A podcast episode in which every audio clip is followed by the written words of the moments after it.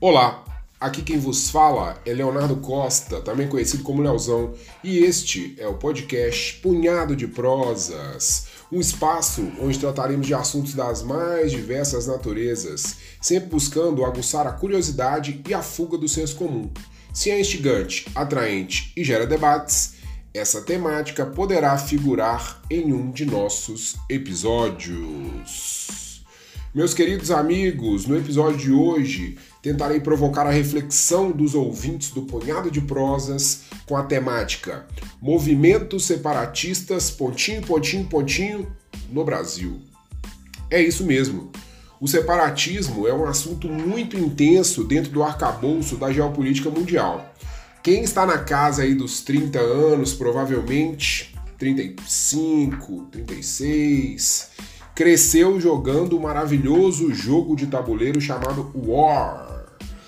Esse jogo despertou em muitos de nós o gosto pelo mapa mundi e pelas disputas territoriais afloradas.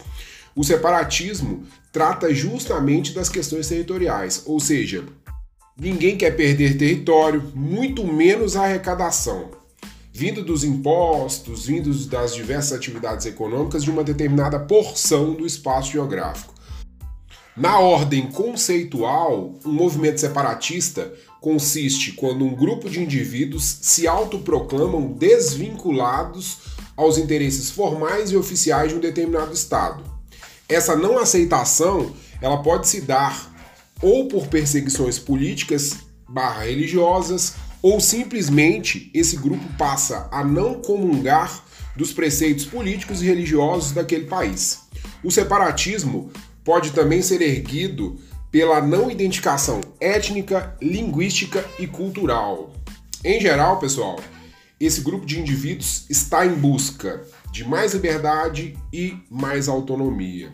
Quando falamos de separatismo nos tempos contemporâneos, nos momentos mais recentes, nós vamos lembrar aí dos casos que tiveram mais visibilidade midiática.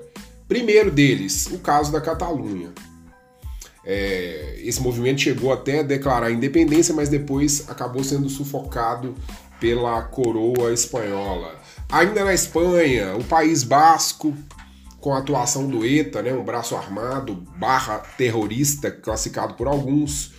O IRA, na Irlanda do Norte, também ganhou esse rótulo pelas ações violentas. Hoje ele está hibernando, mas a causa separatista na Irlanda do Norte em relação ao Reino Unido não está sepultada. É, em 2020, em plena pandemia, temos tensões acontecendo na porção sul do território do Iêmen. A gente também verifica aí o aumento das tensões entre China e Hong Kong que busca, que pede por mais autonomia, mas, meus queridos ouvintes do Punhado de Prosas, vocês sabem que no Brasil temos pelo menos 27 movimentos separatistas registrados e que alcançam todos os estados da federação? É disso que vamos falar.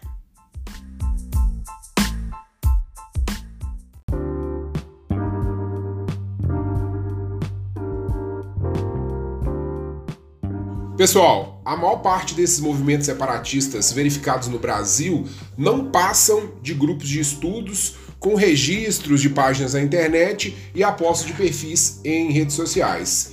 As causas para levantar a bandeira separatista no Brasil são diversas, são bem amplas, desde o peso tributário sobre as regiões dos estados, o potencial julgado pelos movimentos de autossuficiência econômica desse novo país e principalmente os fatores relacionados à exploração sofrida por algumas regiões. A gente pode citar aí o Nordeste e o Norte ao longo da história do país e principalmente a fragilidade da política brasileira. O desejo de extirpar a corrupção acaba sendo sempre citado.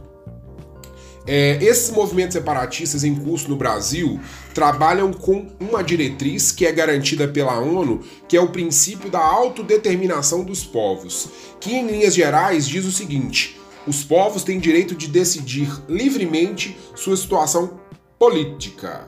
Porém, na ordem jurídica, esse princípio e os próprios movimentos separatistas são pouco efetivos, porque para quase todos os países do mundo eles são inconstitucionais. Explicando de maneira mais simples, a Carta da ONU diz que seus países membros se comprometem a respeitar a autodeterminação dos povos, desde que isso não diga respeito a um separatismo dentro de seu território. Devido à lógica do princípio da soberania dos estados nacionais, que diz que dentro dos seus limites territoriais quem manda é o país, nem a ONU, nem outras nações aí num contexto bem técnico, viu, amigos? Porque na prática, se a gente for fazer uma análise de ações imperialistas, isso acontece. Ninguém pode interferir nas questões domésticas. Mas quando a vontade da população daquele país cujo está acontecendo um movimento, um levante separatista é muito grande, a ONU toma para si a responsabilidade de organizar, por exemplo, um, um plebiscito, um referendo para validar essa vontade popular. Uma outra situação que é importante ser destacada é que nenhuma nação vai se aventurar em apoiar um movimento separatista de um outro país, com medo de no futuro é, acontecer o contrário. Exemplo: o Brasil apoia o movimento separatista na Catalunha. Se num futuro surgir no Brasil também um movimento separatista de, de muita força, por exemplo, o Sul é meu país, provavelmente a Espanha fará o mesmo. Então, ninguém quer dar a cara para bater e nenhuma nação acaba apoiando esses movimentos separatistas.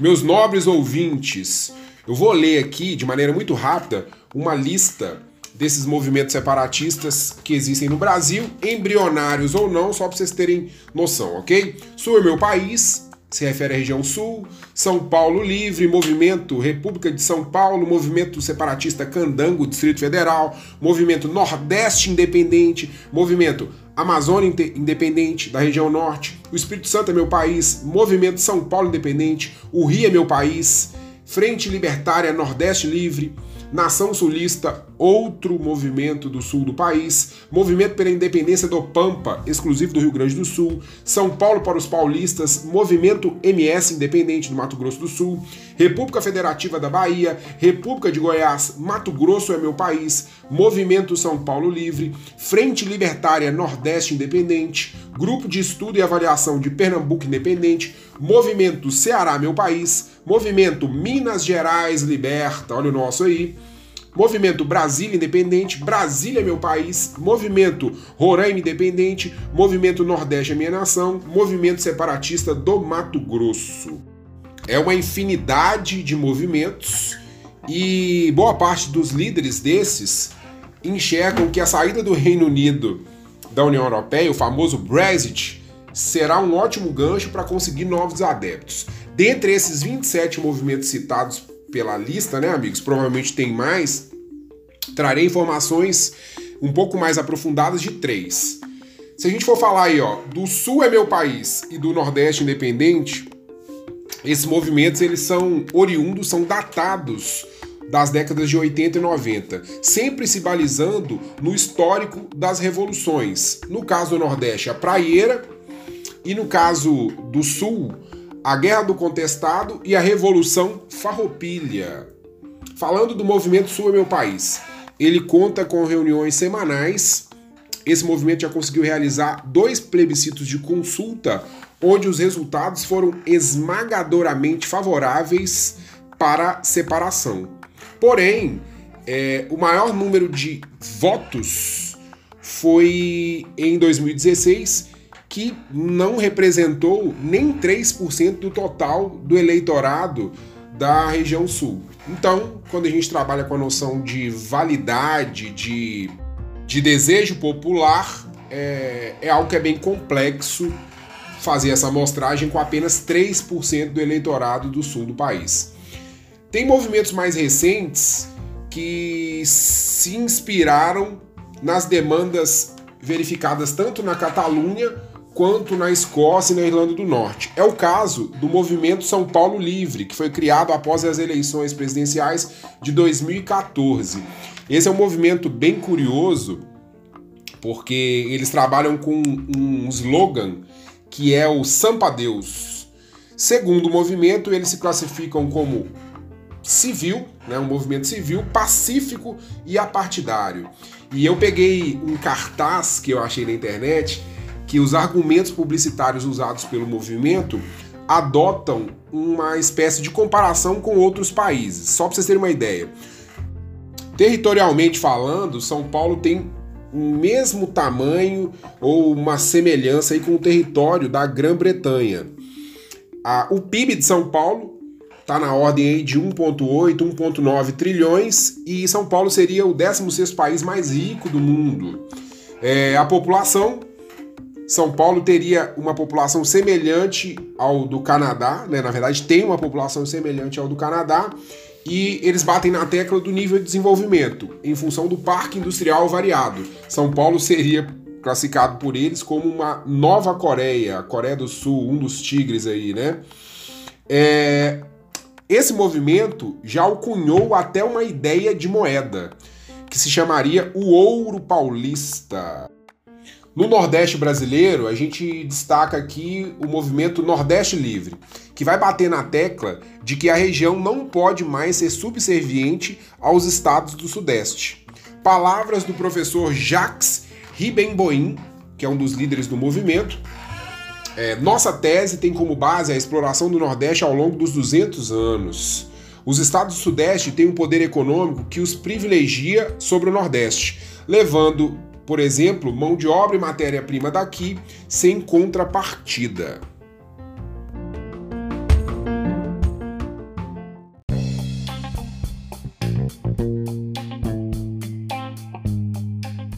Finalizando o punhado de prosas de hoje, esses movimentos separatistas vão sempre esbarrar em obstáculos comuns. O primeiro é a Constituição. O segundo é a falta de apoio maciço da população. O receio desses novos países nascerem sem condições de se sustentarem no ponto de vista das arrecadações, o que faria que o Estado, enquanto máquina pública dessas novas nações, não funcionassem. E pelo sentimento de pertencimento, meus amigos. É óbvio que atualmente o povo brasileiro tem muito mais motivos para sentir vergonha do que propriamente se orgulhar do país. Mas isso não significa que nossa identidade cultural não seja definida. Mas devemos ter um cuidado muito grande com o nacionalismo radical, o ultranacionalismo ou até mesmo o ufanismo, pois temos verificado os mesmos cada vez mais fortes nos dias atuais nas terras brasileiras. Na minha humilde opinião, o que temos hoje é a confusão de ideias, num formato proposital ou não. É óbvio que parte desses movimentos possuem diretrizes e ideais que buscam um caminho mais rápido para o desenvolvimento, uma vida mais digna, mais justa, um padrão mais coeso de sociedade. Porém, alguns acabam representando interesses obscuros ou de classes sociais específicas usando um disfarce de revolução. O descontentamento com o resultado eleitoral não pode ser estopim para calorar veias separatistas. Entretanto, todos temos uma certeza muito clara: a de que a esfera política e governamental no Brasil foi e ainda é muito inoperante e ineficiente, o que dificulta o caminho para podermos atingirmos o objetivo de evolução e para um dia podermos proferir a frase: o Brasil é um país que deu certo. Do mesmo modo, amigos, não devemos deixar de citar a responsabilidade do povo nesse processo. O voto e a clareza das escolhas políticas sempre representarão reflexos para as gerações futuras. E você, caro ouvinte, o que pensa sobre o assunto? Então, pessoal, esse foi o punhado de prosas de hoje. Espero que tenham gostado. Será um imenso prazer ter vocês aqui novamente. No próximo episódio teremos o baluarte da geografia, nosso caro amigo João Paulo Fernandes. Um grande abraço.